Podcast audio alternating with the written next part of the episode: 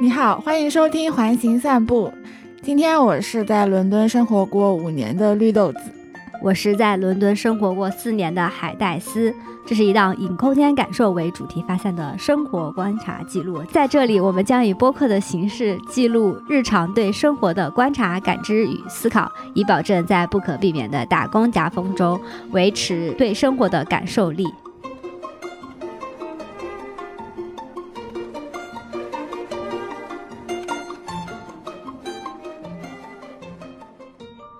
好久不见，好久不见。今天不是交通系列喽，今天是一个新的系列，就是夏天结束啦，我们开启了一个全新的系列啊。我们通过交通去到了国外，是这个意思。呃，对啊，这次是一个环形散步的番外系列，我们叫它城市散步。在这个系列中，每期我们会选择一座城市进行散步。每次呢，我们都会聊在这座城市里面最喜欢的场所。后续我们也会邀请在不同城市有生活经验的嘉宾来到节目，分享他们在某座城市最喜欢的地点。希望这个系列可以拓展大家对陌生城市的了解跟印象。嗯。因为好像对于一座城市的了解，大部分都仅限于那几个最被熟知的旅游景点。那城市里的其他区域，我们觉得也一定有值得被诉说的故事。那些真正生活在其中的当地人是如何感受这座城市的呢？是我们很好奇的地方。对，就上期我们的节目里提到了《出租车星球》这部纪录片嘛，然后我们两个在片尾也表达了。对这个纪录片的喜欢，就是这个片子从一个非常新奇但又很本土的方式，开启了对一座城市的探索，让当地的出租车司机带他们去司机在城市里最喜欢的地方，然后我们被这种探索城市的方式深深吸引，受到这样的一个角色的带入的启发，我们本期就想将自己带回一座我们记忆中的城市，就是伦敦。假如我是一名伦敦的司机。接到一位刚来的乘客，他向我发出的请求是带我去这个城市里你最喜欢的地方。那我们会带他去哪里呢？这可能是一些非常值得游览的小众或者大众的场所，也可能是一些对我们来说很特别，但可能别人看起来很普通的场所。就就像那个台北司机，就带了那个乘客去那个风水宝殿，我的这这个印象特别深刻。可能在别人看来，这台北可能是那些高楼大厦，他就觉得我要带你去能量场最强的。他也不管别人知不知道风水是什么，喜不喜欢风水。对啊，他在他的心里，这个就可能是那个城市里最具有生命力的。角落就对他来说是情感最深厚的一个地方，嗯，所以我们做的城市散步系列也是想说把大家带去我们觉得这个城市里对我们来说最具有吸引力，或者是。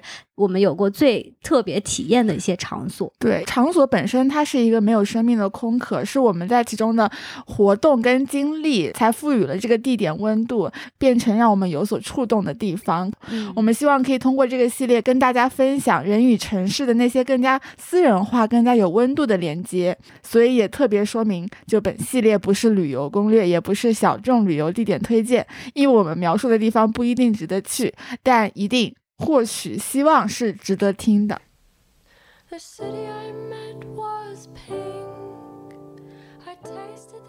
伦敦对我们来说其实是一个很特殊的城市，因为我们在那边度过了二十岁左右的青春时期，然后现在我我们都已经离开伦敦有很多年了，它是一座存在于我们回忆里的城市。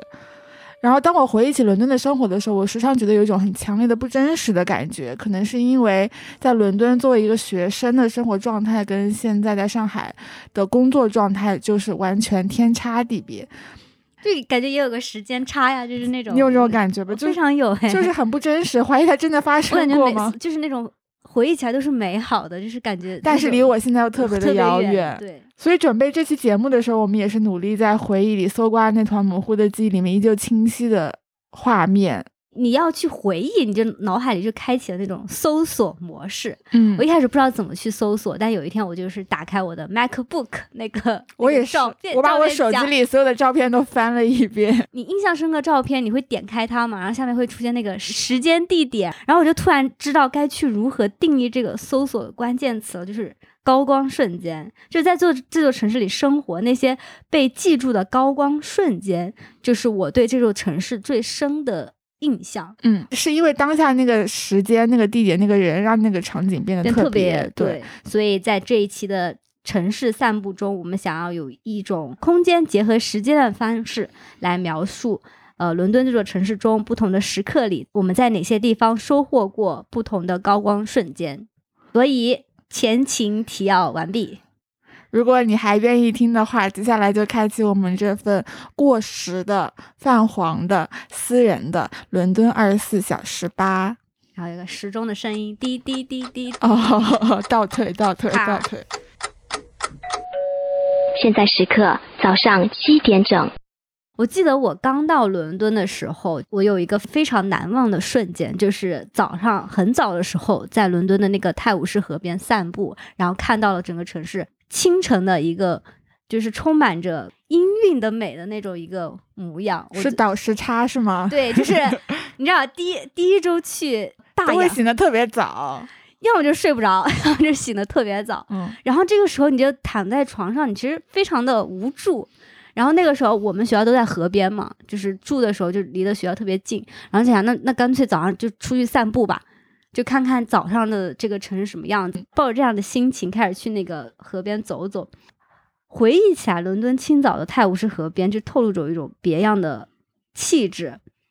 因为你从住宅区走到河边，其实还要穿过几个街区嘛。然后我们住的地方也不是那种著名景点所在那那一段泰晤士河，我们是很生活化的。我们是很生活化的一片街区。我觉得最有名的点就是经常在零零七出现的那个 Vauxhall 旁边的 MS Six 六，对，就经常被炸的那个。其实已经也。不记得很多细节了，就是那种清晨的氛围让我很难忘。就是河边特别宁静，然后你看着河河水的感觉，你觉得它是凝固的，其实是夏天清晨还会有那种丝丝的雾气。我觉得伦敦任何时候那个雾的感觉都特别的有存在感，雾都雾都。然后你就会觉得随着那个时间转动。然后开始到，比如说七点过多少分，那个河水开始慢慢的流动了，三三两两的人也出来了。然后早上你还能看到一个或两个那种跑步的人，慢慢快到八点样子，然后有些车辆经过，然后河面上会有那种慢悠悠的船开过。你描述的很像一个电影的开头，哎，就是那种。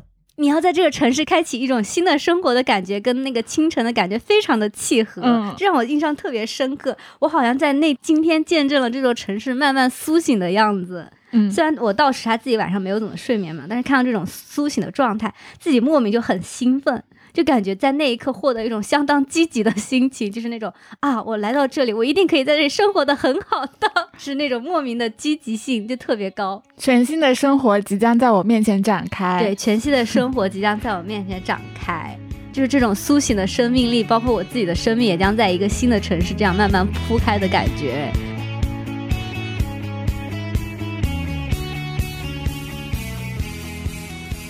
确实，早上七点就是一座城市刚开始苏醒的时候，天才刚亮，然后商业也还没有开门，人流车流都还没有涌上街头。我觉得，其实，在这样一个状态下，很多地方都会变得很美妙，因为会难得的呈现出跟白天繁忙状态下不一样的一面嘛。所以，这个时间点，我的高光场所是牛津街。牛津街。对你这个答案，我感到非常的惊讶，因为牛津街是反差最大的地方，我觉得。OK，牛津街就是应该很多人都知道吧，每个来伦敦人对每个人来伦敦人应该都去过。然后它本身就集合了各大商场跟品牌旗舰店，然后还连通了那个 Regent Street 摄政街，然后 SOHO 啊，中心吧，托特汉中国城，就是那种。对，我觉得，我觉得它就像是伦敦这座城市的一个大动脉一样，连连接了很多不同的地方。这里开始流血，然后整个城市就开始 蔓延那个。对啊，因为它两旁的那些支道还有小路也都隐藏着很多餐馆呀、a Gary 小众品牌跟古着店，就它永远都是堵车的，永远都是很多人。然后特别是晚上六点的时候，你要从地铁站回去，那个地铁站门口会堵上一群人，堵在马路上排队进地铁站，相当夸张。嗯。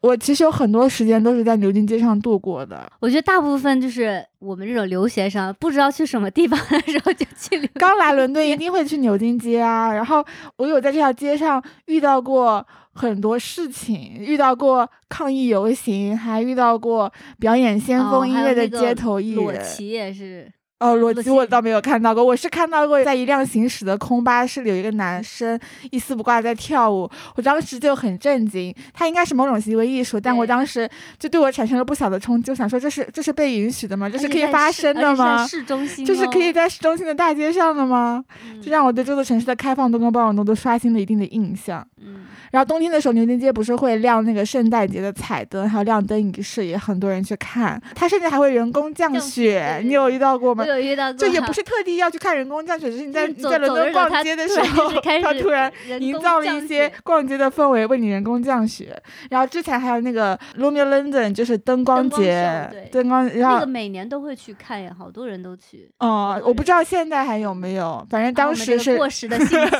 当时是连办了两届，然后就在这条街的以这条街为中心的周围去跟着地图寻找不同的地点，嗯就有太多太多故事都是发生在以这条街为中心的区域里面。嗯所以，如果要我嗯在这些回忆里面挑选出某个时间点的话，其实很难选。但为什么我说我的高光时刻是在早上七点？是因为我回国之后有一次梦到伦敦，就梦到我一个人跑在空无一人的牛津街上。天呐，那场梦实在是实在是太美妙了，就是那种空灵寂静的牛津街，然后只有我一个人在奔跑，是语言无法形容的感受，也是我之前去牛津街没有体会过的。嗯就其实牛津街本身它是一条很美的街道，然后两边就是那种白色的建筑啊，十九世纪维多利亚时期那种复古庄重的风格，而且它很长，长达两公里，全部都是这种风格的建筑。嗯但白天每次去的时候，要么就是去逛街，或者去吃饭，或者去有什么活动，然后也一直看到它是那种被繁忙的人流跟车流，还有琳琅满目的店铺装饰的那种五花八门的样子。我觉得这某种程度上其实弱化了它本身的美丽。嗯然后大家在逛街的时候也不会花心思去关注到这个街道本身的样子，所以当天色刚亮，然后大部分人都还没有出门的清晨，可能是一个很适合感受这条街本身样子的时刻。哎，我想说，如果我以后再去伦敦的话，我一定要早上七点去感受一下。哎，你这个切入的角度很清洁，就是 对就，是实际没有体验过，但是梦里有很强烈的体验。反正回忆跟梦也差不多啦，都是那么虚无缥缈。说到安排列入下次去伦敦就是一定要做的事的列表里。嗯，看看是不是梦里的感觉。Yes. 然后说完清晨，我们就要来到伦敦的上午时间。就是在回忆伦敦的上午的时候，我第一个时间想的就是上课，感觉大部分在清晨醒过来的日子都是要被迫去上课，所以才会在上午出门。对啊，我很少，一般休息日我都是下午才出门，所以这一段我就没有列我最喜欢的地方了。我一 想到我就是上课，就是早上半醒不醒，提着所有东西去学校的样子。除了上课，没有其他东西可以让我起来。但是我有一个很奇妙的体验，就是我觉得是我度过的非常美妙的一个早晨，就是我在北伦敦。因为我们大部分时间上课跟居住环境都在南边的伦敦嘛，嗯伦敦各个区域还是有自己的那个差异的，很明显的差异。非常明显化的差异。我们南伦敦呢，就是比较优雅的那种，说白了有点冷漠。别人还会说比较传统跟保守啦，是的，这个是优雅的另外一种说法。谢谢您。然后西伦敦就会比较川北下的左西，西是比较哦高贵，富裕高贵，然后 Harrods 啊什么的。是的。然后东伦敦就会比较的有钱，就是有创造力吧。哦，对，东区还有很多金融金融区在东边嘛。嗯，然后北伦敦就是一个很神奇的存在，它是一个非常融多元化的，融合了各种民族生活聚集的这样一个存在。而且北伦敦相比其他的区，它有更多的居民化的地方。有一次我在北伦敦度过了一个非常美妙的早晨，是那次我去朋友家玩，他住在上面，然后住在上面。他住在北边，然后我去他家借宿，然后很有幸的体验了一次北伦敦早上，就特指就是 Brick Line 那边那个区域。嗯然后呢，我记得那一次就是醒得很早，然后我们说要一起出去买早餐。我印象最深的是去一个那个 bagel 店买早餐，就是那个 Bagel Baker 那家。我知道最有名的那家是的，那个给的肉特别多，然后里面还嗯酸黄瓜，两个嗯大大就很有名的那一家，就感觉那个氛围特别的热闹。清晨是一副大家有种赶集的状态的那种因为那那边是 market 嘛，我觉得 market 其实都是要上午去比较合适。嗯像我有一次早上去 Notting Hill 的那个 market，也是上午的时候会大家在卖吃的呀，然后新鲜的食材嘛，新鲜的花朵，新鲜的各种东西，然后到了下午的时候就已经过了那个刚出炉的氛围了。对对，就可能就是我们生活在南边，就很少感受到这种集市的氛围，Pimlico 也是有集市的，就起不来可能。对，只是因为没起床。但我也有去过，就是 Breakline 那边，就是我们一般都是下午去的嘛。啊我也就那次是就是早上起来，就是早上在那边感受，哇，真的觉得是非常不一样的感觉。嗯而且当就买过早餐之后，因为那个 Brick Line 那边还有很多复古的那种古着店嘛，就是嗯它是一个文化多元的聚集地。就是很多明星来伦敦逛街，都会去 Brick Lane 淘一下古着。对对对，还有还有那些就是很多小酒吧，然后还有很多摇滚明星也住在那边，就是对 rock and roll 的那种很多 underground 的，东西，对，很多 underground 的东西，对对。对，然后呢，往往 Brick Line 如果你下午去的话，就很多人嘛，很是游游客啊、居民啊，因为大家伦敦自己本地人都会在那附近逛街什么的。但你早上去呢，你会感觉一种。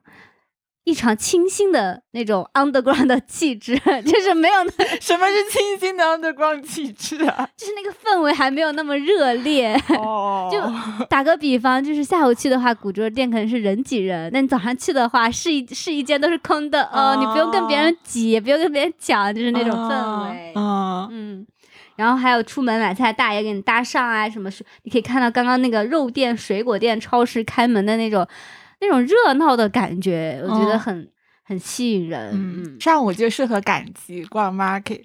对。另外一个也印象深刻的一个地方，就是那个早起赶那个哥伦比亚花市，也是嗯在北伦敦。它是早上八点到下午两点，两点就结束了。嗯，只有早上去，然后早上呢，你去的话，就是就是你坐地铁过去的时候，我自己还是没有醒的状态，然后进到那个花市，你就被一种哇这么多人，这么多热闹，就早上的那种雾气弥漫着水汽，在弥漫着一些花花香，在 Max 那种人群的热闹，然后就那那种那种气氛把你唤醒，我就觉得好美妙啊！当天。哦，这是多少香薰品牌梦寐以求达到的效果。就是就是你早上没有醒的时候去花市就可以达到了。嗯嗯，时间来到中午，噔噔，叮咚，现在是十二点。嗯嗯，说到午餐的慵懒时光，我又会回到伦敦的市中心哎，但是不知道为什么说到就是午后这个词的时候，我总会想到那个 Covent Garden，就是考文垂花园。提问：像我们这种中午起床的，每次都是在外面吃午餐的人，就是在众多地点中，为什么是 Covent Garden 的中午让你印象深刻呢？嗯，很难描述，但是它那个地方。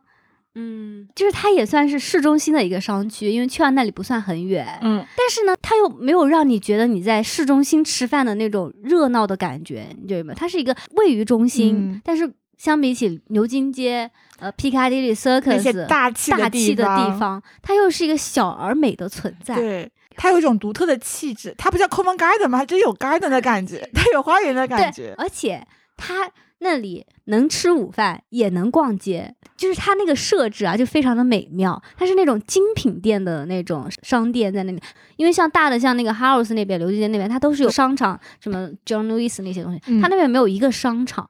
它都是一个一个独立存在的店，然后串起了那一片街区。就是我觉得它有很多我喜欢的品牌都在那个区域，但是如果你在牛津街逛的话，你要从一个点走到另外一个店，好好远远好远。所以这是为什么？可能为什么我在梦里梦到我在牛津街奔跑吧？但是在 Covent Garden 他们就都聚集在一起，然后就有 COS 啊，然后有古着店 Rocket 还有就是 market，就是那种卖小商品的那种东西啊、啊。还有就是那个 Graphic Center 啊，就是哦卖一些文具啊、平面，超级大三层楼。是的，我经常剪的那个日本理发店也在那个区域，我就觉得这个是一个集合了很多相对来说比较新的小众品牌的比较融合丰富的年轻街区。我第一次去 Covent Garden 的时候，它不是有那个中心的一个广场嘛，然后里面有各种各样小型的店铺，哦我觉得就是那里面有店铺，然后也有吃不让吃的一些餐厅，然后它有个特大的中庭嘛，它中庭就让出来给人家吃饭，然后那个光顶上挂着气气球很多人会在那里拍照。然后它那个 market 就是像我们中国那种大棚一样，也是一个大棚，只是比较大但是一个，大棚的造型。没错了，是大棚，然后它上面是是漏光的，就是那个顶有光是给打天光对，挺光。所以你中午在那个中庭吃饭，那个天光是正好可以打在你的那个餐具上的。嗯，它那边有两个市集嘛，一个是 Apple Market，一个是 Jubilee Market 嘛。就是为什么是这样呢？因为以前这个地方就很接地气，它就是伦敦的那个就是蔬菜市场、蔬菜水果市场，确实挺清新的。它就是好几个 market 在那里。我感觉它是充满烟火气息的，就是它接地气，但同时它又很优雅。然后我为什么说中午吃饭喜欢在这里是有一有一个点我很喜欢，就是它前面是 market 跟广场嘛，它后面建筑后面有几排小巷子，小巷子里面都是餐厅，然后它巷子挨得特别近嘛，然后特别是夏天的时候，餐厅那个会外摆出来，嗯，然后那个阳光哈，就是中午那个阳光，就是从那个建筑的空隙中打下来，然后你会看到那些所有的小巷里面，大家都是戴着墨镜，戴着墨镜，优雅的坐在那个外摆餐厅里 吃午饭，我就觉得啊。Chill，对，就是要这个 vibe。就是要这个 vibe。但我的午餐最清晰的记忆还是在中国城，哎，就是中国城粤菜馆的早茶。哦，I know，中国人，中国味，中国城的早餐实在是太好吃了，吃的最多的还是粤菜馆。粤菜馆应该去找你打广告。而且就是周末的早上，就是会慢悠悠的从家里，然后坐四十分钟的公交车，一路坐到中国城，跟朋友约一顿早茶。而且中国城的粤菜馆周末去，中午永远是满的。对啊，就是就是很好吃啊！而且听说就是因为伦敦的粤菜馆大部分都是老一辈的香港人经营的嘛，所以就会比较正宗，特别是点心，点心。都是经过广东朋友们认可的。对，就是中国城那边除了粤菜馆，还有中国超市啊、中国哦面包店呐、然后就是每次都是一条龙。他 这些 classic 留学生那个购物路线。对啊，你先去面包店买个肉松面包，然后去中国超市买一点食材跟零食，晚上再回家做饭吃。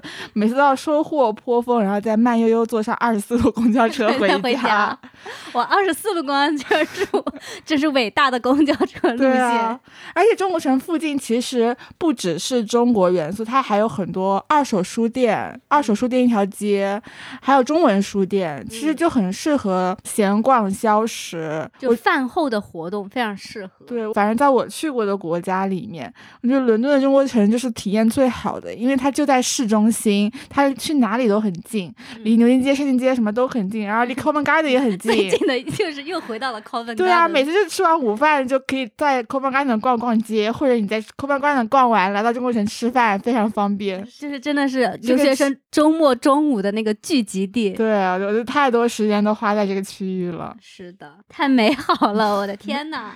啊！听说现在好像开了那个喜茶，开喜茶了。哦，我们在的时候只有那个 Coco 哎，对啊，然后当时也没有海底捞什么的。好难过，好气。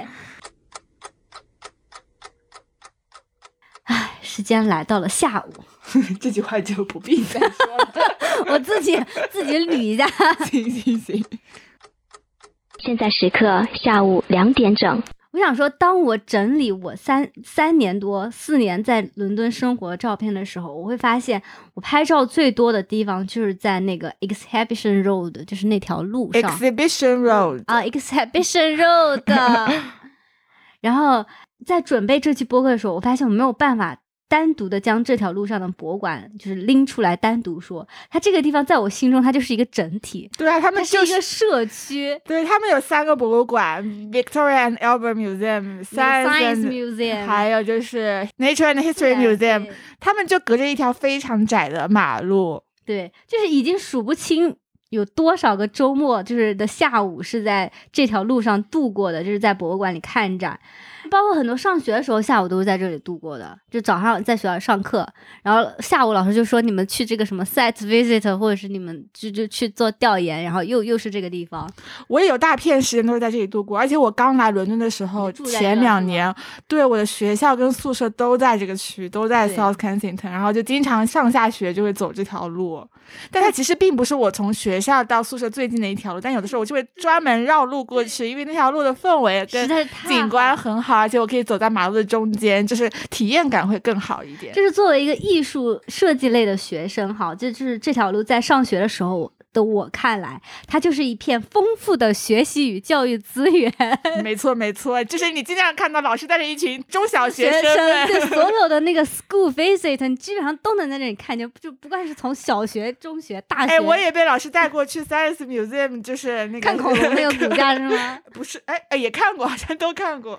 还有在 science museum 看电影，宇宙的呃，对对对对对对对，I know，就是不管不管是各个。博物馆里的藏品，或者是这个博物馆建筑本身它的设计，或者是它里面的某个展览设计，或者是这条街区的改造，它都是可以去学习、可以去探索的地方。而且它每年都在变，就是每年都会推出新的展览、新的改变。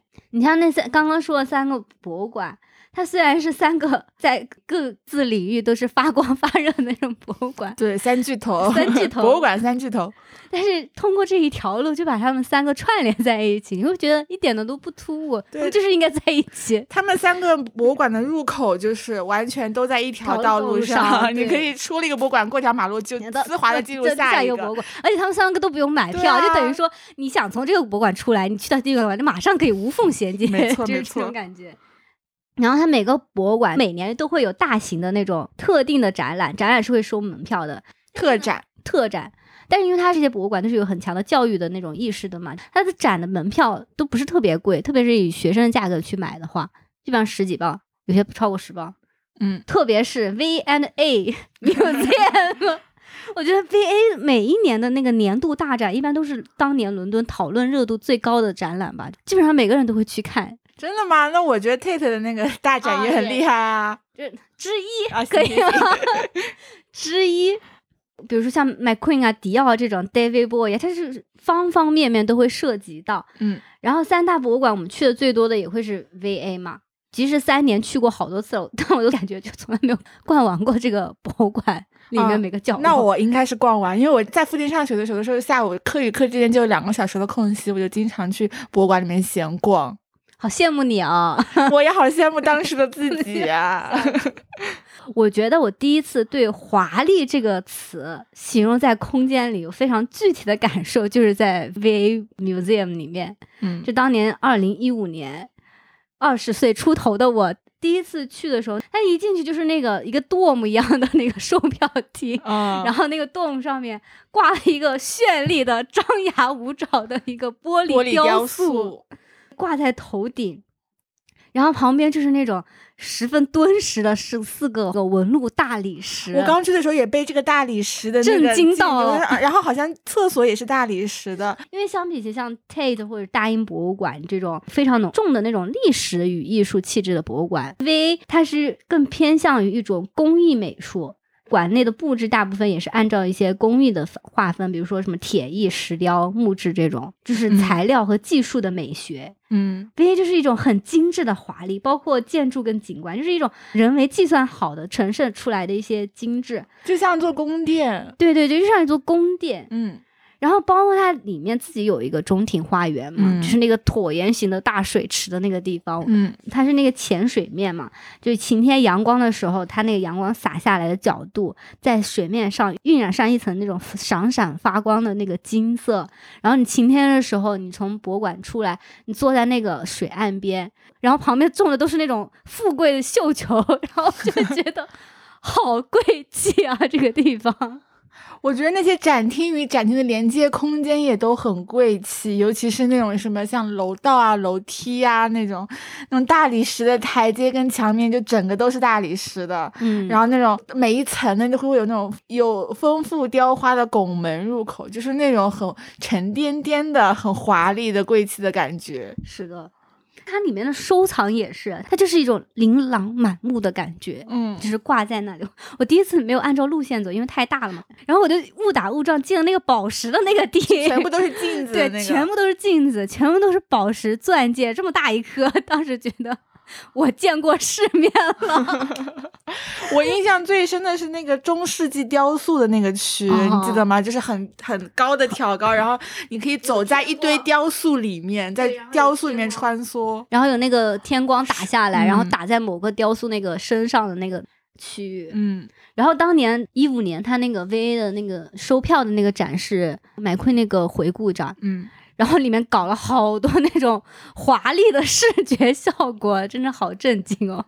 所以，不管从它建筑的本身，还是它里面的藏品，还是它的一些策划的展览，它都是很直接的那种视觉震撼。对于我来说，觉得我觉得是有一种很厚重的历史感的感觉，就是承托起来，就它跟那种很当代的，就是那种很不一样那种非常的不一样。然后它本身承载，像它那个常设展，不就是呃什么设计的历史嘛？从最早的设计到现在，然后每一个厅是一个时期，然后你穿过一个个厅，你真的有种走在历史里的感觉。因为这所有的除了展品以外，这所有的建筑啊，这些装饰，你都会觉得你在那个时期，就是一种非常古典的华丽，嗯，本身。但是你回到那个特展，它就是一种非常当代先锋的那种时尚华丽，好像是它有厚重的华丽的那种历史背景来做支撑，然后再给到你一个非常现代的、非常那种摩登的华丽。我只能这么形容，一些词穷，一些词穷。所以后来，当我回忆就是 V A Museum 的时候，我总觉得，即使去过欧洲这么多的美术馆跟博物馆，我觉得它的华丽气质仍然是独树一帜的。因为像大理石的话，很多意大利、很多维也纳的博物馆，它也会用那种本身的建筑也是非常的很美、很奢华嘛。但 V A 它又很不一样，它不是纯粹的古典，它也不是纯粹的奢华。我觉得它自带一种那种大英帝国鼎盛时期奢靡的气势，然后又非常的骄傲来展现这些工艺呀、这些美的东西，但它又不会让你觉得很冒犯，就是让你觉得他在炫耀或者干嘛。但是它就是一种自然而然存在的华丽之感。我最近还就是因为准备期节目，重新打开了 V A 的官网，发现他们要开设新馆了耶。对，在那个比较远的那个在 Olympic Park，然后我看那个效果图就是比较。现代的建筑，然后介绍说是要展现二十一世纪的创造力，就感觉一切都在变化，一切都在向着新时代迈进的感觉。然后刚刚说完是独自占领马路一边的 V Museum，对，另外一边就是 Natural History Museum 跟 Science Museum，他们是在一起的，对，他们气质又非常的不一样，跟 V，它是一种非常扎实的那种科学与自然的氛围，是比较就是严谨，就严谨的理科，包括它里面的建筑虽然也很华丽，但是你会感受到那个秩序感在里面，嗯，特别是那个挂恐龙那个骨架的那个厅。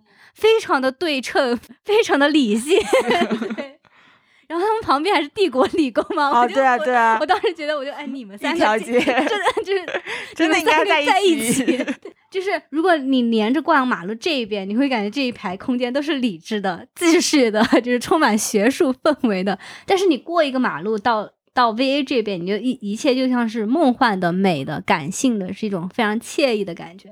他们可以共存在一个空间里，真的蛮奇妙的，这两种不一样的气质，气质，但是又融合在了一起。是的，这条路除了博物馆以外，一头一尾也是很不一样的气质。就它。一边是连着地铁站，就 South Kensington 的地铁站，其实有很多丰富的饮食跟生活气息，餐厅也都是有外摆的。然后一头是连着海德公园和 Royal Albert Hall 那种更加偏安静，然后更加自然一点的区域。嗯，你从地铁站出来，一直路过这些餐馆，再路过这些博物馆，最后抵达公园，就是有一种从城市迈向自然的感觉。然后除了帝国理工之外，旁边有很多学校，像是皇家音乐学院，还有芭蕾舞学院，皇家。艺术学院就都是很多不同类型的院校嘛，所以我当时上下学的时候，走在路上，你经常能看到那种背着大提琴、各种大型乐器，或者梳着芭蕾舞头的，就你看到他们，就大概可以猜测他们是来自哪个学校的学生。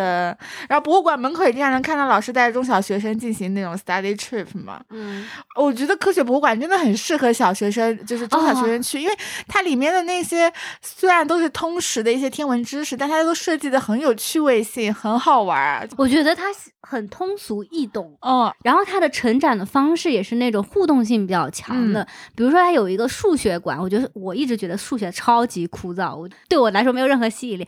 但是那那个 Science Museum 呢，它会通过一些那种装置，让你来了解一个数学的原理。你通过玩这个东西。你可以了解一个数学的东西，我觉得是很美妙的事情。而且它里面有那个穹顶影院嘛，就是看可以看一些宇宙天文的影片。然后我有个朋友，他就很喜欢去那里看影片，就一般就是去电影院看电影啊，他就去 Science Museum 看电影。是 啊，张安博吗？对啊，对。然后除了学生以外，就也有很多世界各地的游客都会来到这里。嗯就下午的时候，基本上都是人头攒动的。我有看到报道说，这条街上一年的游客比威尼斯一年的游客还多哎。这些游客跟这些学生本身让这条街的角色已经很丰富了，但是有趣的是，这条街上还有很多生活在这边区域的，就是当地居民，周围甚至还有一些宗教场所哎。就有好几次我走在街上都会被问要不要去参加他们的宗教活动，你有被问到过吗？我有啊，就是拿着一个拿着一个小小册传子啊，问你要不要对对对去听他们唱唱圣歌什么的。还有还有很多那个旁边学校社团的来拉人，呃对啊，我就觉得很奇妙。你说一般去景点，就可能大部分就全部都是游客，。对，但是这条街就是它既有游客，又有学生，又有当地人，又有宗教氛围。它是一条融合了各种文化跟各种气质，所有这些东西都交织在一起的街道，嗯，很神奇。就你刚刚说的很多，就是很多地方游客很多的地方，并不适合当地居民，就是对啊再继续生活但。但这条街就是共存的非常的好，嗯很和谐，所有的元素都没有说哪个占比特别大的，对你不会觉得它就是一个游客去的地方。对。那你说这一点，其实也反映上它这条路上就是那个道路的设计也很妙。对对我觉得对对对我觉得这点是真真的是很处理的非常妙的一个设计。就是虽然这条路因为三个博物馆和好几座学校连在一起，人流就是不可避免的会挺多嘛，但它并不是一条纯粹的步行街，还是可以通车、通巴士。可以骑单车，就它是一条，还是一条，就是它是一条机动车道、自行车道、人行道、车道全部都混合在一起起的路，但其实我之前完全没有感受到这一点。对我以前一直以为它就是一条步行道我，也觉得它是一条步行道，即使我们每次都能看到那个巴士来来去去，我并没有看到它。其实，啊 我就是我印象中，因为我一直走在马路的中间，然后我感觉作为行人，我是这对条顾虑去，我不会去顾虑那个车型我是这条的那个。街的主角，就嗯直到我们上那次课，课有一节课我们大二跟大三一起上，然后老师就介绍了这条街的一个马路设计，我才意识到，天呐，这条街上是有车真的。的对，很奇怪，它中间还设了一个那个休息区，你知道吗？嗯就是它两边是道路，然后中间它会空出一个，他们那里还有座椅，就是你累了，你可以到马路中间去坐一下。就是通常的街道，不是中间是两条车道，然后两边是行人道嘛？嗯这条街以前也是这样子的，但是就是会有一定的问题，因为太多人来到这个地方了，然后缺乏人行横道，大家过马路很困难、很拥堵，然后这条路也会显得很杂乱，不够吸引人。作为一个什么三大巨头博物馆在的这个街区，这个这条路怎么可以这么普通呢？所以这它就是进行了一项伟大的改造计划，就像我们刚刚说的，嗯它其实做了一个很大的突破哎，因为我们通常都是把车道跟人行道进行分离的，离这是一个规则，这是一个不成文的规则吧？我们是被这样子的规则保护下，车跟人井水不犯河水。但是这条街道的规划师他就觉得，那如果我们放松这个规则会怎么样？所以他就废除了这个车道跟人行道之间的区别，相反的，他用他自己设计的一个 pattern，一个印花，就是那个黑白相相间的一个交叉的一个印花，嗯去完成这条道路，让行人可以在里面随意漫步。嗯，这其实是一场非常自由的实验。他觉得，当行人在过马路的时候，稍微注意点车辆；当车辆在行驶的时候，再慢行，注意一点，多注意点。行人，行人跟车道是可以和谐相处的。你把他们完全放在不同车道，反而他们更加不顾及对方的存在。我觉得这个是一个非常开放跟自由，然后又很先锋的一种思考方式。哎，他这么设计了之后，反而没有了之前的那种。拥挤的混乱的感觉，就是一般人会认为混合在一起就是混乱嘛，它混合了在一起，反而就是一切变得井井有条。我觉得这一点非常有趣，很神奇，很神奇。嗯，就就是人开始变得会让车，车开始变得会让人，然后嗯这条路上就没有那么，而且我们确实我们自己的体验也是，它不会有那种鸣笛呀、那种混乱的声音，它嗯就是一条非常轻松氛围的街区。反正我们作为行人，对于这条路非常满意，觉得它非常适合散步。不知道其实我其实也没有带入过这个车辆行驶人的感受，视角，可能他们就非常小心翼翼。对，但是但是我很喜欢它改造后那个路面上的那个 pattern，、嗯就是那个那个表错面它交错的感觉，因为我觉得跟我自己作为一名行人，我觉得跟我自己行走在这边区的那个感觉非常像，是的，是的就是是它是一种交融式的来体验这个街区。，对。它就是一个 across 的那个对对，世界是就是他觉得就是大家从这个博物馆的门穿出来到另外一个博物馆的门，嗯，然后在这三座博物馆之间互相交错的感觉，就很像这种交叉的网格在这条路上。嗯，然后我看那个报道说，他们给这个完成的道路设计叫什么 shared surface？哦，对对对，shared surface，好准确，是的，好喜欢。我觉得这是一场马路的解放，是的，马路解放实业。马路解放实业。那要说起这种看展与学习的那个高光瞬间，我觉得另外一个地方也非常让我震惊，就是在伦敦的时候，就是 Barbican 中心 Barbican Center，（Barbican Center），这 是那是我第一个，那是我第一个真正的就是进入了之后被震惊到的一个地方。我也 是啊，我就是我出来伦敦的时候，第一个被震惊到的场所就是 Barbican Center。嗯，我当时我不知道我为什么会去那里，我不记得是因为要看一个展，还是因为要去某个地方就路过了那里。嗯总之我就是非常没有任何预设的闯进了这个地方，然后我就迷路了。哦，对，我觉得在 Barbican 十分容易迷路。我就看着我的那个 Google Map 来回在那个廊道上走了好几遍，然后我一边走一边很疑惑，这个路到底该怎么走，一边又很疑惑这到底是什么地方，怎么会长得这么奇怪？因为它是那种非常粗犷的一个城市的建筑的样子，跟跟整个伦敦那种古典气质的对，城城市面貌完全不一样。特别是我们是生活在南伦南南边 伦敦的人，就是我们南边伦敦都是一些古典建筑。它是那种粗颗粒的大体块的那种野兽派的建筑风格。是的，嗯，我记得我第一次去看 Barbican 也是因为看展，然后下地铁之后，它其实最接近的是那个展览中心嘛，Barbican Center。我记得它下地铁是经过一条那个空中的一个廊道，对，但是那时候你因为你在外围，你感受不到它里面那个是那样的状态，然后你就不会注意到。然后我就低着头一直走走走走到进去，然后看展。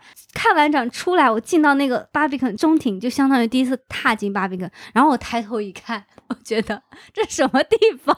我觉得有必要就是先跟听众描述一下这是一个什么样的地方，然后我就看到一一个 Barbican 的方案设计稿，我觉得他哦所描述的那个场景跟他现在实现出来给人的感觉还是很像的。啊给大家念一下，他说，它看起来像一部富有想象力的科幻漫画，一个不可能的愿景，世界在一段梦幻般的拼贴画中相互碰撞，高架行人道越过天空，而三座塔楼像锯齿状的刀片一样升起，它的边缘聚着云层，在它们下面，喷泉洒在郁郁葱葱的水边露台上，而艺术画廊和图书馆则从头顶上伸出来。一座热带温室环绕着一个地下剧院的顶部，整个多层建筑漂浮在拥有两千个座位的音乐厅之上。就是这么讲吧。当时不知道你看过那个 Fritz 朗的那个电影《大都会》没有？嗯嗯嗯它是一个描述的非常科幻的一个黑白电影那个场景嘛。然后它不是也有很多那种工业性廊道，然后一群人就是通过那种工业性廊道进入一个那个大厦中，和嗯碉堡一样大厦中，然后上班啊、工作干嘛的。我当时就觉得这个很像那个大都会里面的那个场景，就是那种乌托邦的场场景，像是在一座城市中又造了一个城中城。集中的一个区域嗯，那样的感觉。而且它在外面是完全看不出来的。对，你只有进到那个中庭，然后你抬头一看，看看四周，哇塞，这这到底是个什么地方？嗯然后你会觉得你自己好渺小在那个里面。然后它也有很多那种廊道、桥梁，然嗯，后这是我一开始迷路的那个地方。然后它之前说了嘛，它是野兽派建筑嘛，野兽派嗯建筑就是强调用就是裸露出建筑材料最原始的表面嘛。那它就是一个钢筋混凝土的嗯那个表面，它的混凝土不像现在安藤忠雄那种是那种什么清水混凝土，它就是那种大颗粒的，它是那种大粒大颗粒的非常嗯粗糙的那种很直接的水泥外表露在外面的一个建筑。嗯然后它又很结实，它是几何状的，它有圆形、柱形，就是方块、大大体块的堆积的一个建筑，然后它又是一个群体在那里。我就感觉进入中庭，就感觉进入了一个碉堡，我感觉它牢不可破。我觉得像是进入了一个心脏一样，就是我看到有个描述，他就说它是厚重封闭的水泥怪物里面包裹着一个五脏俱全的城中哦城，对就是那种被包裹的感觉感觉非常的强，被包裹、被保护。嗯，它当后来我们就是后来有学习到这片区域嘛，它本来的建设计的出发点就是他想要建立，就二战之后建立一个城中城这样的一个地方，乌托邦社区。对，它是从一片几乎完全毁于战争的地块开始重新造成，就重新发展成一个这样完整强大的三维城市。是的，它是一个社区，它里面的所有的设施都可以满足居住在这里面人的需求的。嗯它里面有学校，有大，首先它是大量的住宅，大量住两个塔楼就是住宅嘛，嗯高层高层住宅嘛，嗯，而且这个住宅当时是设计面向的是富人嘛，就是中产的那种居民，所以它的那个每一层层高都很高，然后有外挑的那种阳台，嗯顶楼它还会有那种别墅式的那种住宅，就相当于它是一个非常丰富的居住的环境。我看了一下资料，它还有好多不同的户型。都好丰富，然后呢？除了住宅之后，你住在这里，你是不是要吃喝玩乐都得有？又有电影院，又有学校，还有什么？音乐厅、植物园。植哦，对，我觉得植物园这个真的是，就是我觉得那个植物园很棒棒哎，就是你想做一座城市，你肯定是要有城市的公园嘛。那这种城中城要怎么解决这个绿化的问题呢？他们直接造了一个室内的那种温室花园，嗯，就是虽然所有的外表都是很粗犷的水泥，但是那个温室花园是一种很轻盈的状态，嵌进这个这个水泥猛兽的心脏之中。当时我进去的时候，哦，我觉得外面这么结实，里面就是一种轻飘飘的跟植物清新的感觉，就是那种对比感好强烈哦。嗯，我上大学的时候，有一个同学特别想要住在这里，我就很想住这里。第一年，第一年就是参观过之后，第二年一直在想要怎么才能租到巴比肯的房子。我那个同学他很夸张，他是一个英国人嘛，然后他为了想要买到 Barbican 的房子，所以就存，钱哦所以在存钱，所以他现在就跟他老婆住在船里，啊，really？对，用最低的花费，然后为了之后住上 Barbican。好吧，我一直想住进去嘛，但是一直没人起价。后来我有个大学同学，他租到了其中的一间，然后他就会在 ins 上更新他。就是每天在巴比肯拍照，我就每天就 follow 他的那个 Instagram 看看，就是露出羡慕的那个有有摄影师专门拍过，就是住在 Barbican 里的那些，那些人嗯居民。巴比肯那个商店就有卖啊，有一本书叫做那个就是 Inside the Iconic Barbican 的那个住宅那本书，挑了二十几户还是五十几户吧，然后拍摄他们那个室内的状态跟建筑的状态以及他们生活在这里的样子，做了一份图册。我觉得住在这里的人应该都是很幸那种福吧对，就是对生活方式所追求追的人。追求的人因为真的文化设施很丰富，他们那边的剧院跟展的质量也都很高。高，嗯，Airbnb 应该有 Barbican 的房子吧？下次去搜搜看。是的。然后你刚刚说到那个迷路嘛，我觉得这个点我也是我每次去基本上都会迷路。就是它的导视系统是被最多人诟病的一个地那方，所以后来好像就是发起了一次竞对啊赛，对啊对啊就是重新做巴比肯的导视。为了解决这个问题 对，对我觉得巴比肯是一个提供了很多个角度去观赏的一个空间。嗯，它的里面的那个空间尺度非常的丰富，你可以感受到就是人跟不同的那种建筑空间的一种互动性。它有中庭，有廊道，还有那种类似于高架桥的那种，把房子抬上去，人是嗯在下面。我最喜欢是它延伸进那个水井里的那个位位圆圆形座位卡座，对，你可以在很高的一个角度去体验这个社区，你甚至可以到地下的 下沉的一个角度去体验这个嗯社区。然后你刚刚说你迷路嘛，我每次都会小小的迷路。就是有一次我去听那个藤本壮介的讲座，我是提前半个小时到的。结果呢，我就用了半个小时去找这个厅在哪里，今天还去翻了那个照片，就是穿过很多个廊道去找到那个厅。我你你知道吗？就是之前应该是他们刚开业的时候吧，就有一张官方海报，就专门自黑的这个点。那个是海伦米勒演的《仲夏夜之梦》这部剧的一个宣传嘛。然后那个海报上就写着说，如果海伦米勒能在三月新 Barbican 中心开业之前找到他，他将出现在《仲夏夜之梦》这部剧里。笑死！还有说什么伦敦的外卖员最讨厌去的地方就是巴比肯森的，就是很难找到。但是有时候我就很享受这种迷路，因为那种穿梭在高大的钢筋水泥里面感觉，一方面它抬头可见是那个建筑是粗粝的嘛，那另外一方面它里面的景观是非常细致的，也就是发现相似但又不同画面的感觉，就很奇妙。我觉得他有那种探索欲吧，欲望就。你想那种气氛的建筑，就很像现在的那种废墟探险，对，就是忍不住你想去发现它有哪些犄角旮旯。然后有时候特别是阳光天嘛，芭比可能就是给足了光影充分表现的那种空间，就是你你走到这里，你会看到这个光打下来，跟它建筑形成的那种几何体块和材料肌理是不一样的一幅画面。你走到另外一个角落，又是另外一种画面。Play with shadow 的趣味在这个空间里真的。淋漓尽致，嗯，但是呢，阴天里的巴比肯也很美，它是那种灰蒙蒙的雾都伦敦气质，跟整个社区那种灰蒙蒙的，跟那种乌托邦的 末日末日乌托邦 末日乌托邦的那种颓废感，建筑钢筋水泥森林的那种实际的感觉结合在一起，你就仿佛自己真的会被隔绝在一片孤立的一个城市城市里的感觉。观看之道的作者那个约翰伯格说嘛，他说，观察者观看的过程是一个审度物我之间关系的过程嘛。建筑的魅力就在于建筑师用设计语言去构建一场跨越时空维度的对话，让建筑成为画框中的风景，也能够成为画框本身嘛。就是我读这本书看这里的时候，第一个印象中表现出来就是那个 Barbican Center，就是那种。我身在其中，再来观看这座城市，然后我观看其他人在这个城市里的那种游走、游动和那个自然元素在这个社区空间里的那种那种蔓延的感觉，都很 奇妙。我觉得为什么第二个会说到巴比肯，就是这种粗粝感，跟前面刚刚说那个三巨头的那个区域，真的形成了很鲜明的对比。嗯，每次就感觉。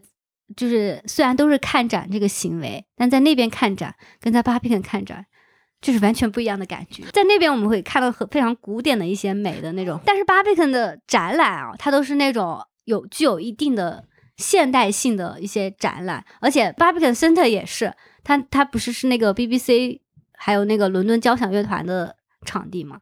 它一方面有这些古典的因素，但另一方面它又可以在那里看到非常具有实验性的表演。就是有一个计划叫 Young Barbican，我每年都会关注。就他那个册子也做的很好，就小小一册，每次去都会翻，就看看今年有些什么实实验性的那种电影、话剧，还有展览，还有那种表演性的行为艺术家会在这里做。哦，我记得我之前有看过那个村上春树那本小说。海边的卡夫卡，哦对对哎，我有印象，这个就是海边的卡夫卡这个剧竟然会在芭比肯上映，对对对。然后那个坂本龙一八十年代组了一个电子乐队叫 YMO 嘛，嗯，他重组后在伦敦的演出是在巴比肯 Center 那个音乐厅，嗯，但是没有买到票，好难过。我们当时去 Rain Room 也是在巴比肯啊，对啊，我觉得巴比肯展蛮多跟建筑相关的，像那个 Japan House 之类的，它就是一种就是。当代性很强，那个艺术性很强，实验性很强的那种先锋艺术社区的感觉。嗯，我很我觉得很符合它这个建筑的气质，也很符合住在这里面的人的气质。对，是的。而且我觉得芭比肯延伸到就是 South Bank，对对对，那一块儿同样的一种气质，就是非常是伦敦那种当代性的体现。对，Hayward Gallery 还有 National Theatre。他们是一样的建筑风格，嗯，然后也都是相比起西边那种更加有厚重的历史感的东西，他们是一种更现、更先锋的当代的一些东西。对，但是之前那个芭比肯还被投票说是伦敦最丑的一个，真的吗？这种投票就没有什么参考价值 现在现在已经推翻了吗？就是因为就是认可了 Barbican，后来才会就是野兽派才会再蔓延到 South Bank Center 这边的那些建筑嘛，就 National Theatre 跟那个 Howard Gallery，他们就是感觉是一个派系的，包括展览内容也差不多。Howard Gallery 就会展那种。最实验性、最先锋的那种艺术家的展览，我记得他那个楼顶好像是有游泳池的，是他是是之前没有，后来不是关了一年、修了一年嘛，然后后来好像有了。反正就某一段时期开放过楼顶游泳池。好，如果没有，我们就剪掉这一段。说到 South Bank，我也是有很多高光时刻在这里的，跟那个三巨头所在的那条路。相似的地方是，他们都是文化场所聚集的综合区域。你像它有画廊、有剧院，是吧？这种是传统意义上的文化中心。但它还有滑板公园，还有各类酒吧、餐厅。然后桥洞下面还有那种什么二手书集市。我觉得那个那个好像是很有名的二手书集市，每天都在，好多人都为了那个集市去那边。然后沿着河这边的河岸继续往前走，在这片的末尾处就是著名的那个 Tate Modern。你刚刚说那个观看之道，我就想直接说 Tate Modern。因为 Modern 是我感觉那个看与被看的关系最强烈的一个场所，而且我觉得它是一个就是即使不看展也很适合用来消磨时间的地方。我最喜欢的就是位于一楼的那个 Terman Hall。涡轮大厅叫涡轮大厅吗？它以前是那个装发发那个地方，对对对，涡轮大厅 对，它就是贯穿了整个建筑嘛，挑高一直到屋顶，然后就这个巨大的空间给了艺术家充足的发挥空间。像我们之前在天气那集里提到的那个 Weather Project，巨大人工太阳就发生在这个场合里面。我毕设就是在这个场地，所以我有很多在这片区域闲逛的体验。我很喜欢这个空间，是因为这个。切班后，它是直接连通美术馆侧门的，你可以从城市道路无缝衔接进入这个装置空间，就没有任何过渡的大堂或者安检或者检票口，就好像散步的时候拐入一个公园，这么自然的拐入到艺术中。它是通过一个很低的、相对比较低的门，对，你是进入一个斜坡，斜坡。哦，我觉得这个设计真是太妙了，丝滑进入。尽管经过这么多年，每次看到这个项目的时候，我都觉得这个设计太妙了。嗯，然后像我在伦敦最后一年很喜欢的一个展叫做 One Two Three Swing，就是一二三荡秋千，这个让我印象深刻。它很可爱，它就是把整个场馆的一半区域都摆上了各种大大小小、尺度不一样的秋千。那个时候你还在吗？我不在了。但你看到过这个展对吧？我应该很多很多人在朋友圈都发过。然后它另外一半就铺上柔软的地毯，在顶上挂着那个晃动的金属球，大家就可以坐着躺在地上看着那个摇晃的金属球里的倒影。然后就是那种大人跟小朋友都在美术馆里一起荡秋千的感觉，你就觉得这种氛围就好像美术馆像是一个公园一样，它不是那种嗯有门槛的地方。对，我觉得 Tate Modern 在我看来就是最好的当代艺术博物馆之一。它好就好在它真的是做到了一个公共性与开放性，它的兼容性特别好。首先它在特别好，张亚东那种特别好，对。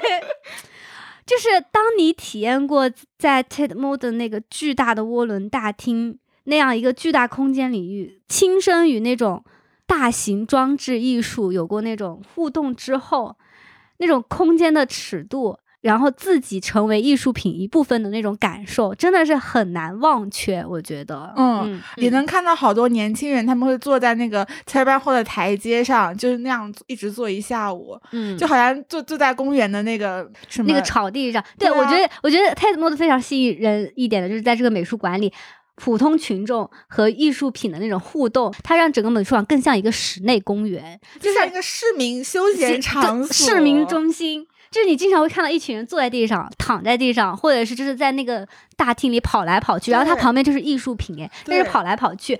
然后就就是最有名的就是那个 Weather Project 嘛，那个 a l i e s o n 放了一个人造太阳在那个巨大的顶上。你每次看这个作品照片，你就看会看到 Tate Modern 那个地上躺着、坐着、走着，好多好多人在那种晒太阳的感觉。对啊，刚刚说那个铺地毯那个展，我也在下面一个人躺了很久很久。对啊，对，就是。我们读书那三年嘛，就好多大型的装置，然后什么表互动性的表演，还有行为艺术什么之类的，你他都是邀请看展者跟他们一起来创造这个艺术的那种感觉。嗯，我觉得它是一个非常自由的场地，对于参观者来说，它不仅是改变了人们体验艺术的方式，它真正的将美术馆变成了一个公众的、大众的这样的一个。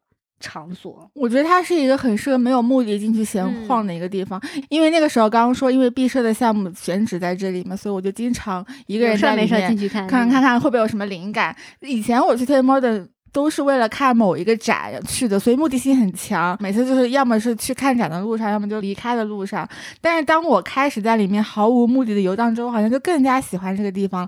就当你的大脑跟眼睛不再聚焦到某一个展、某一个艺术家，而开始完全放空的行走在里面的时候，反而就是任何东西都可以刺激到你的大脑。大脑对，而且节奏慢下来之后，才注意到就是美术馆里的各个地方也有很多和我一样，就是那种看起来无所事事驻留在这个地方的人。就因为美术馆它设计了很多很多的座椅，面对展品，面对风景，特别是面对 t e r b a n Hall，就是那个老的 Tate Modern，每一层楼都会设置一个观景台，那种延伸出去的观景台像阳台一样，就像那种悬挂一样，就挂在挂在玻璃盒子，对，挂在那上面的。我觉得它的设计就很妙，它就是邀请你进来，你你就成为这个美术馆的一部分。就你坐在那里，你不会觉得说就是这个地方不是很舒服，只能短暂的坐一下，因为你就是面对着一个风景。有些博物馆你会觉得很局促，就感觉你自己坐在这里是不是影响了别人休息停留一下？你得马上走。但是这个座位的设计就是我是让你坐下来欣赏艺术品的，对对。然后你坐在那里，你从车班后往上看，反而就变成了风景的一部分。对，因为下面会有人看你，看到 那些发光的玻璃盒子里面坐着一排人，对，每次看都是坐着人的。对，然后就有人这样形容 Ted Modern，他觉得一个人是无法通过社交网络体验 Ted Modern，他只有身在其中，敞开胸怀，与其他参观者一起，才能够真正感受到这个空间的场所嘛。我觉得 Ted Modern 的那个美妙之处，就是说你要在场，就是你要在这个地方，就是成为这个馆内的一部分，这就是你体验艺术最好的一个方式。这点上真的相当成功，嗯。然后 Tate Modern 不是开了新馆吗？其实我觉得新馆也很好，就是新馆里面那种看与被看的关系，它设置更加强烈。它设置了很多那种小窗口，就是那种建筑上的。它除了设置了很多窗户以外，它也是也设置了更多的座椅，而且它座椅就是更大、更宽、更软，就那种沙发。以前还是那种硬硬的座椅，但现在就是那种铺着黑色真皮软真皮软铺的沙发，嗯就那种适合休息跟放空的场所更多了。每一个沙发都面对着一个窗景，就感觉 Tate 它不只是考虑了人们看展的需求，也充分考虑了人们停留的需求。嗯，就当你有一个下午不知道如何度过的话，如果你来 Tate Modern，一定是可以又又放松又舒适的度过，是被欢迎的那种感觉。而且你就感觉我进入这个场馆，我即使什么都不做，只是坐在这里。也好像被艺术不是想说，好像被艺术氛围所浸润，你知道吗？我我只是坐在这里，我的大脑、我的灵魂都可以得到一些净化。哇塞，反正在泰特这里真的是留下了非常多的美好的那个。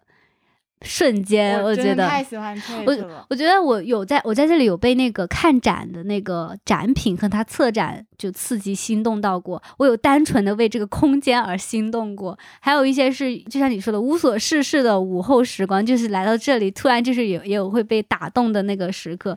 然后还有一点就是就是你刚刚说的，它不仅是一个看艺术品很好的地方，它也是一个看风景很好的地方。之前的时候是那个老馆是六楼嘛，你可以上去，里面有那个。光廊顶了一个透明的玻璃盒子在六楼，然后上面是那个餐厅，还有 cafe。你站那里，其实是你观景河对面就是圣保罗大教堂，就是目及所处就是那个。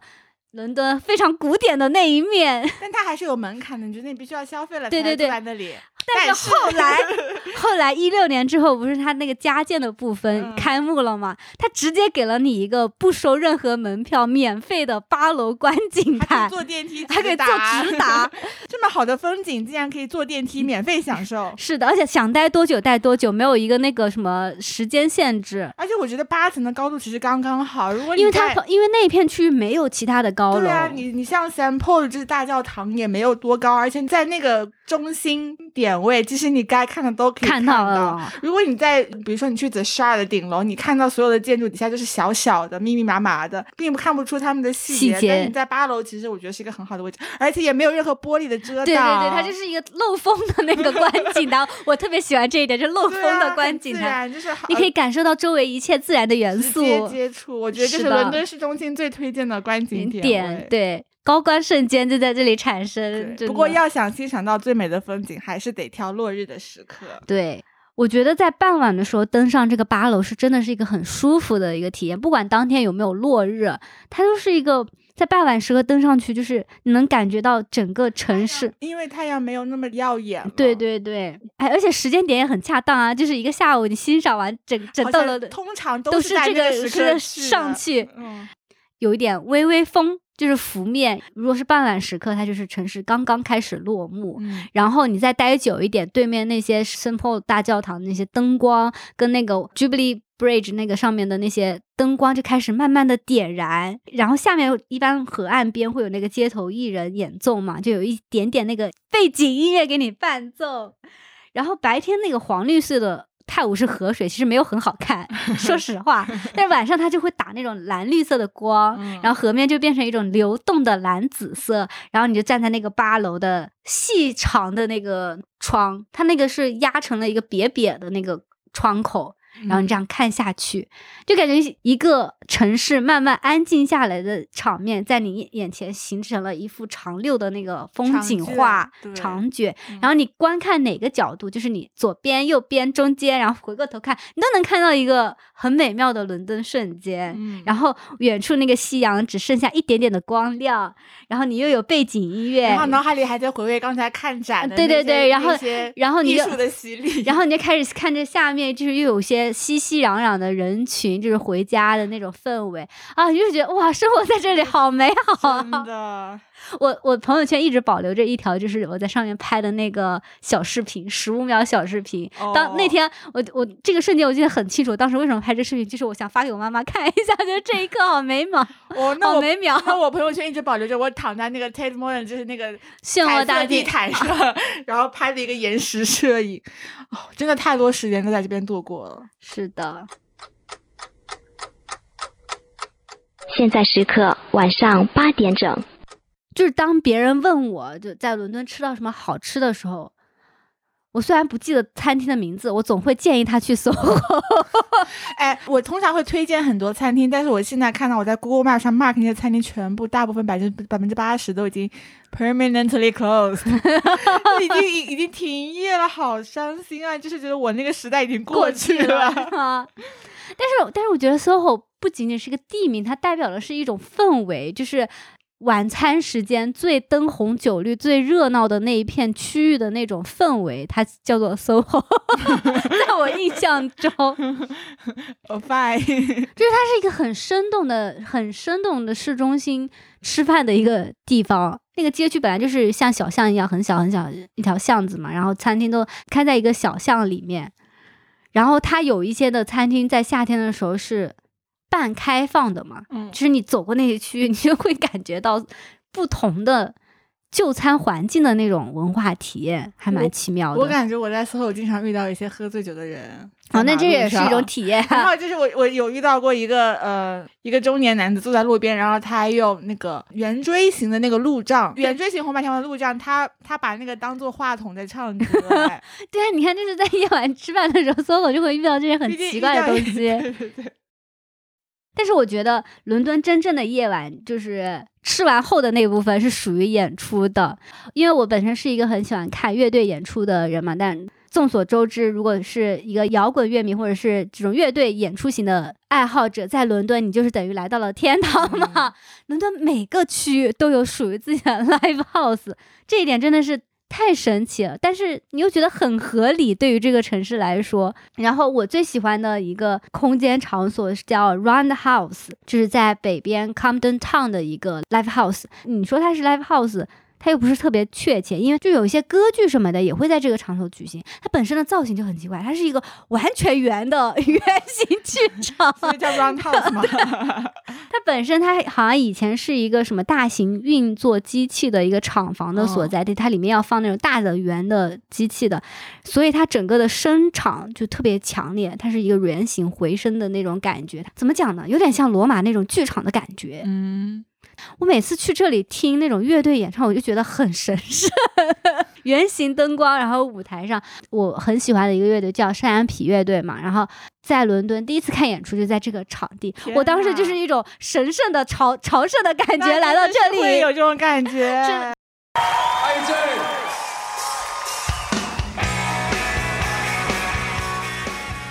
而且以前在上海、在北京看，就是那种小的 live house，就是人挤人，那个拥挤的感觉，是那种真的是一种地下文化体验。但是在伦敦的话，摇滚乐这些算是一种主流的文化，我觉得。瑞舞文化发源地。对，然后呢，然后在这个场所呢，它就是那种没有那种拥挤的感觉，反而是一种进入了一种殿堂的。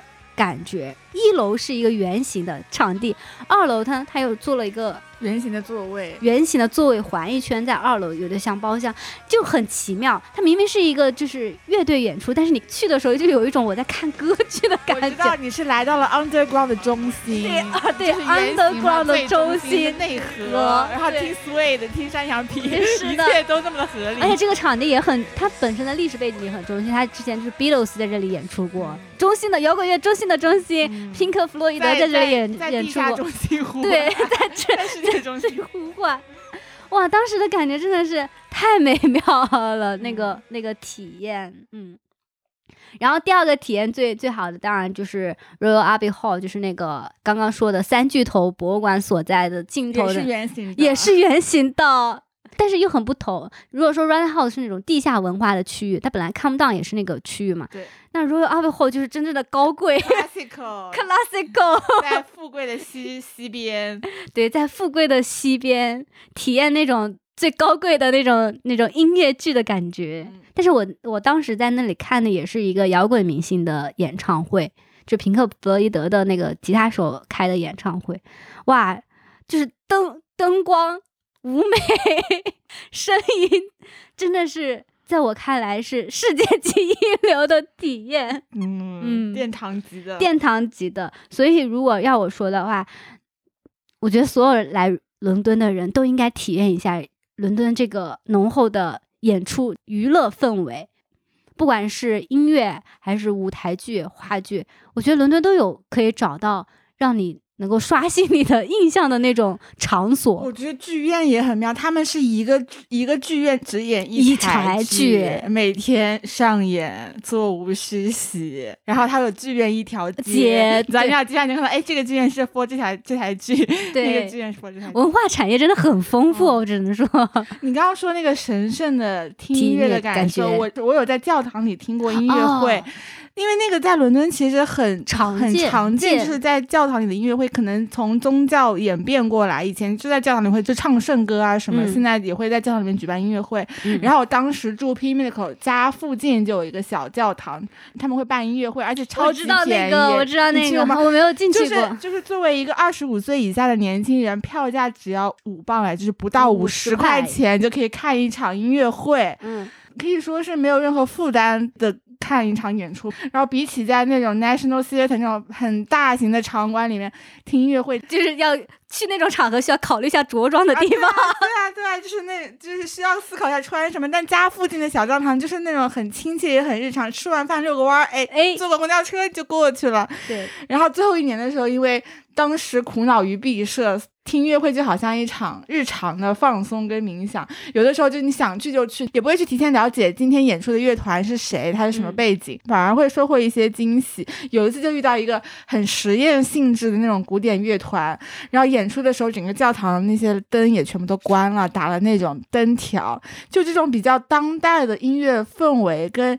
灯光氛围在教堂这样一个古典的场合里融合，就有一种很奇妙的碰撞感，让我印象深刻。然后后来有去过市中心那种更大型一点的教堂听过音乐会，它的舞台布置跟软装都会更加精美一些，但是都都不如在家附近的这个小教堂里印象深刻。可能它就是那种社区感和那种亲近感，让你。真的是有一次下雪天，然后我们还坐公交车去听音乐会，回来的时候因为雪天，公交就停运了，然后我们就踏雪回家，也很快乐。对，就是它，它已经融入了我们的日常生活之中，就是融入了日常生活这一点，在我们以前的成长经历来说，可能它不是一个日常的东西，因为像在我们的成长文化中，不会旁边有一个什么音乐会啊，或者是。就是这种宗教跟音乐会结合的非常便宜的这种结合，然后你就是像是日常社区活动的一部分这样的东西，嗯，还是蛮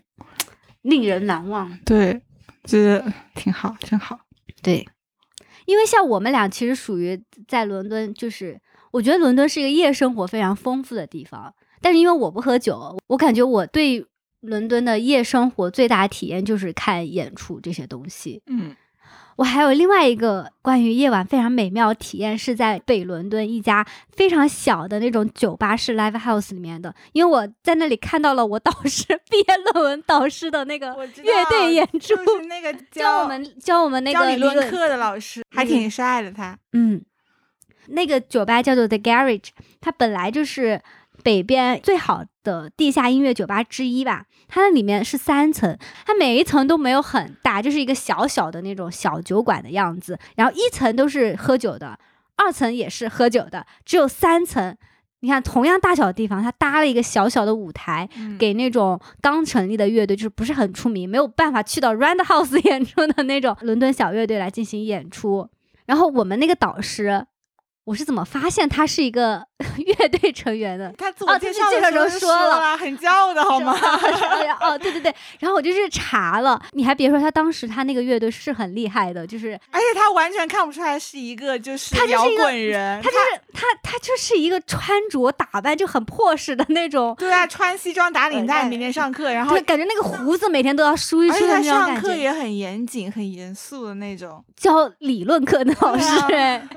但是他当年可是个摇滚乐队的键盘手，这点就很神奇。然后他还发过一张专辑，他当时没有说，是我查到的。然后他后来又在他的社交网络上发文说，他好像是又跟他以前的伙伴组了一个小乐队，那天会在这个 Garage 的酒吧演出。然后当天我正好在附近，然后我就记得那个印象特别深刻，就是。那个闹哄哄的酒吧，我又不喝酒，就小小的身影挤在那个人挤挤挤挤上去，然后挤到那个舞台的后面，抬头一看，看到平时是明天或者后天要给我上课的老师，那种感觉特别的奇妙，有一种自己的学业跟自己的爱好被一个老师穿插在一起的那种体验，然后又像是发现了那种 平时仪表堂堂的老师私下里的一面，哎。但是就觉得，嗯，印象上人模狗样，私下里，私下就是衣服一扯。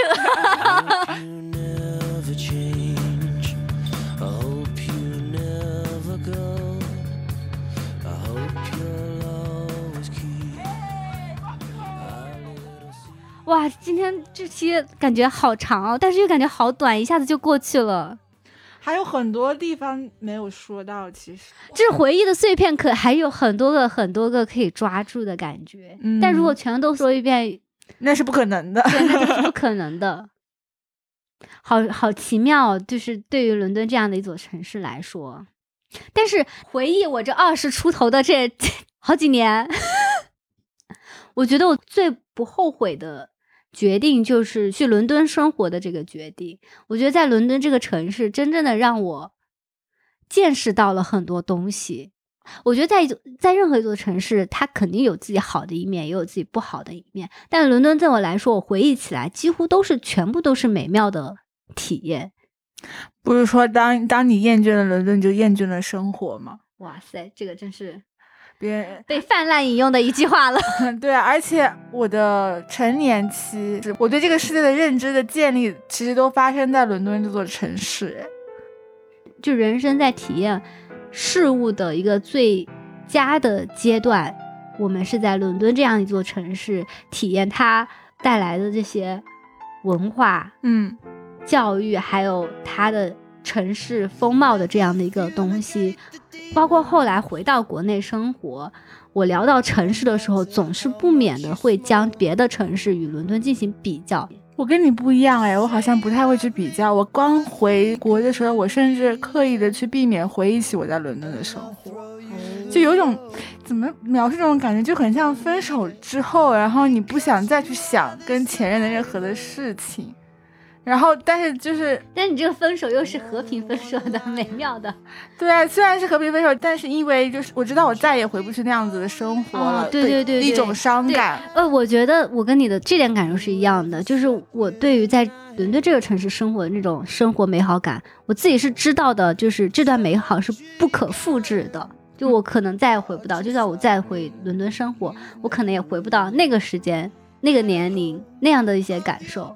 对啊，所以就是像像当时那个《帕丁顿》上映，很多人说要看一看《回忆伦敦》什么，我都不是很想看，因为我就刻意的在避免让自己陷入那种回忆的情绪里面。但是但是最近就是离开久了之后，这种情绪就淡了很多。然后可以比较自然的回忆起伦敦的生活，但是在准备这期节目开始去思考，重新进入我当时的那个状态，重新进入那段回忆里的时候，我还是会有很复杂的感受。哎，就是因为我觉得现在的我跟那时候的我已经很不一样了，然后现在的伦敦跟当时的伦敦也完全不一样了。我们那段经历就是没有办法再复制的一段经历。嗯嗯，这种。这种错位的感觉，就是一种怀旧的伤感。我的天哪！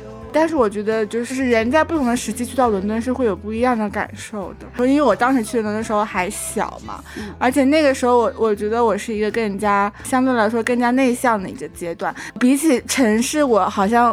大部分的回忆我都是在宿舍里，就是在家里，我非常的宅。回忆起来，很多高光时刻也都发生在家里，跟室友一起。如果是我现在更加成熟、更加打开自己的一个状态，在进入这个城市的话，我可能会有不一样去探索这个城市的方式。对，我也觉得，就是就是生活在这里。虽然说我们讲了很多在伦敦城市里散步的这些高光瞬间嘛，但。说实话，回忆起来，我觉得作为个人来参与到整个城市的活动中的时刻还是非常少的。因为当时就是一心可能想学习，就是在一个相对比较自我的状态。但我觉得更加向内探索的一个阶段，我觉得是。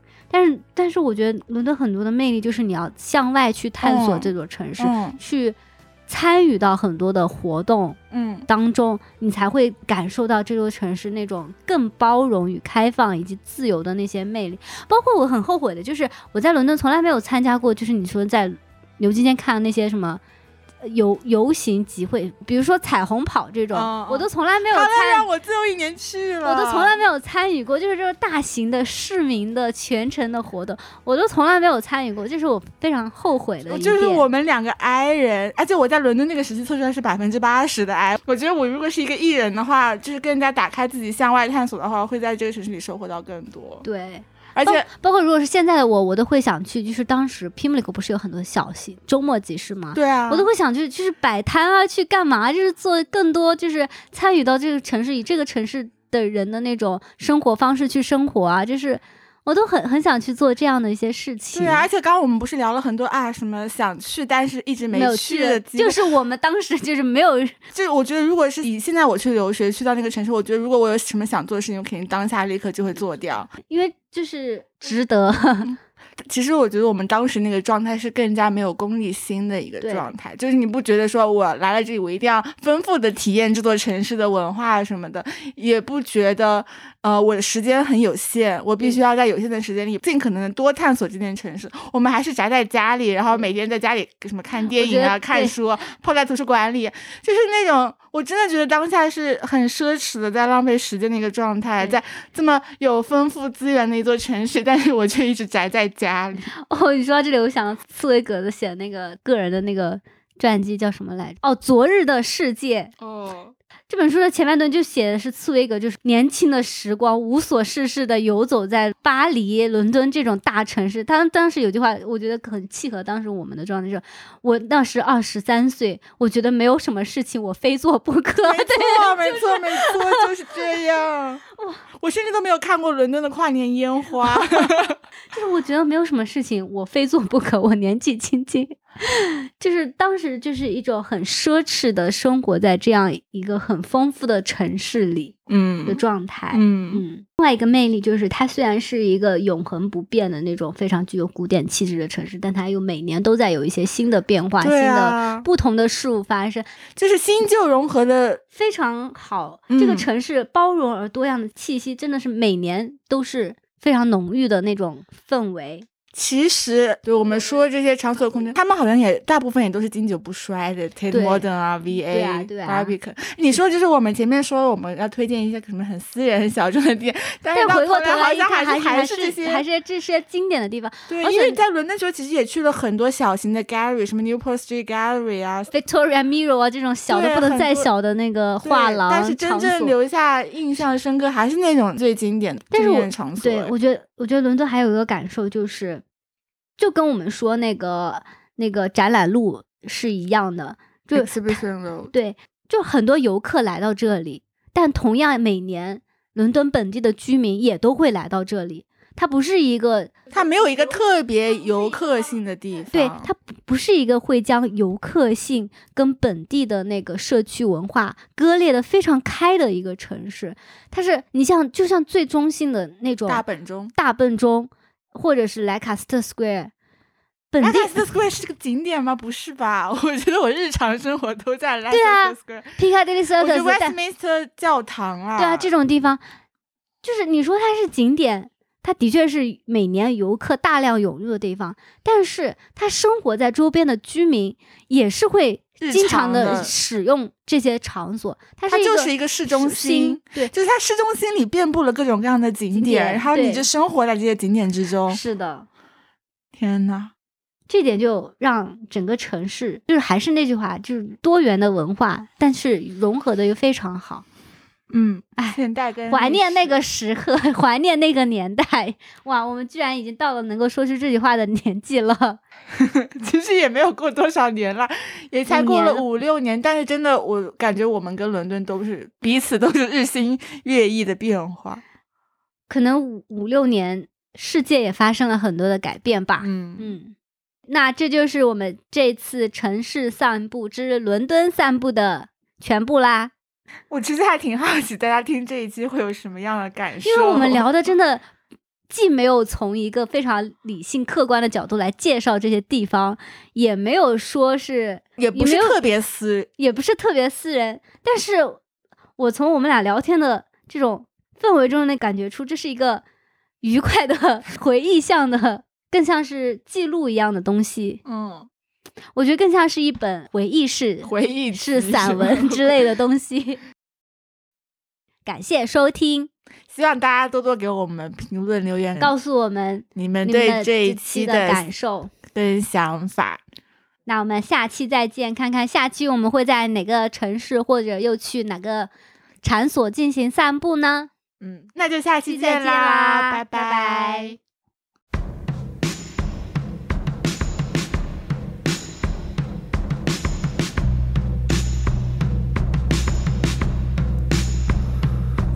Still feel younger than you thought you would by now? Oh, darling, have you started feeling old yet? Don't 哇，终于录完了，然后录的我好想回伦敦啊！天哪！efficiency. 真的，我今天下午在家看着那个 Google Map，就是有我也看过 Google Map，我还把那个 Google Map 不是有那个就是实景的那个街景嘛，我把我去过那些地方都通过 Google Map 的街景走了一遍。天呐，天呐，天呐！五味陈杂。但是，但是如果说让我现在就是那个哆啦 A 梦随意能穿越过去，我也会觉得很陌生。哎，我之前不是有离开过伦敦一年去别的地方读书吗？然后我后来再回到伦敦的时候，就我进入伦敦地铁，伦敦地铁不是有那个很浓重的味道，就你可能在里面感受不到，但如果你当你离开伦敦，你再回到伦敦地铁，我闻到那个味道的时候，我就想哭了。我还我突然想到，我当时为什么选伦敦留学？因为我查，我就是当时百度了一下，伦敦其他城市没有地铁，我觉得我不想去。天呐，伦敦的地铁，哎，我们之前也聊过了，就真的是充满回忆的一个。